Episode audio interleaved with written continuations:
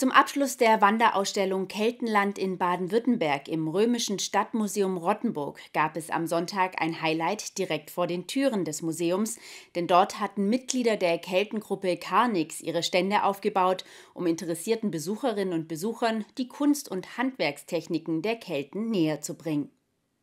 Die Kelten haben uns leider keine schriftlichen Hinterlassenschaften vererbt, dafür viele Gegenstände, die auf ihre Kunstfertigkeit und ihre handwerklichen Leistungen schließen lassen. Die Kelten waren ganz tolle Kunsthandwerker, das sieht man hier zum Beispiel an den Fibeln. Man sieht es hier, was Textil in Arbeiten irgendwie gemacht werden konnte. Und sie waren eigentlich auch schon kurz davor, eine sogenannte Hochkultur zu werden, weil sie nämlich schon stadtartige Anlagen äh, hergestellt haben, wie zum Beispiel Heidengraben bei Bad Urach.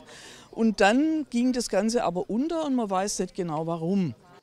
Die Keltengruppe Karnix aus Rottenburg besteht aus 15 Archäologen, die es sich zur Aufgabe gemacht haben, ihr Wissen über die Kelten weiterzugeben und das am liebsten durch das direkte Gespräch sowie durch anschauliches Nachstellen der praktischen keltischen Fertigkeiten. Und wir haben uns dann schon im Jahr 2000 überlegt, dass wir vielleicht mal einfach eine Gruppe machen und äh, bei solchen Museumsfesten auftreten, um die Leute zu informieren, weil man über Kelten auch in der Schule sehr, sehr wenig erfährt.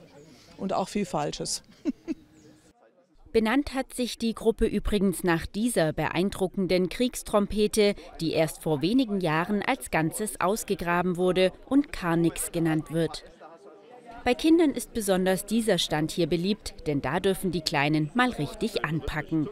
Hier wird äh, Getreide zu Mehl gemahlen und mit den späten Kelten gibt es zum ersten Mal wirklich eine Drehmühle, also ein äh, Gerät, das äh, energiesparend eigentlich äh, dein, deine Muskelkraft also sinnvoll eingesetzt wird, um möglichst doch einen größeren Durchsatz an Getreide zu Mehl zu bringen, während es die Phase vorher drüben als Schiebemühle, wo man eben, das ist eher so die Zeit um 500 vor Christus, die frühen Kelten, die ja berühmt sind wegen den Goldfunden, vorrangig den Goldfunden an der Heuneburg, während es in der Küche da noch sehr archaisch zugeht.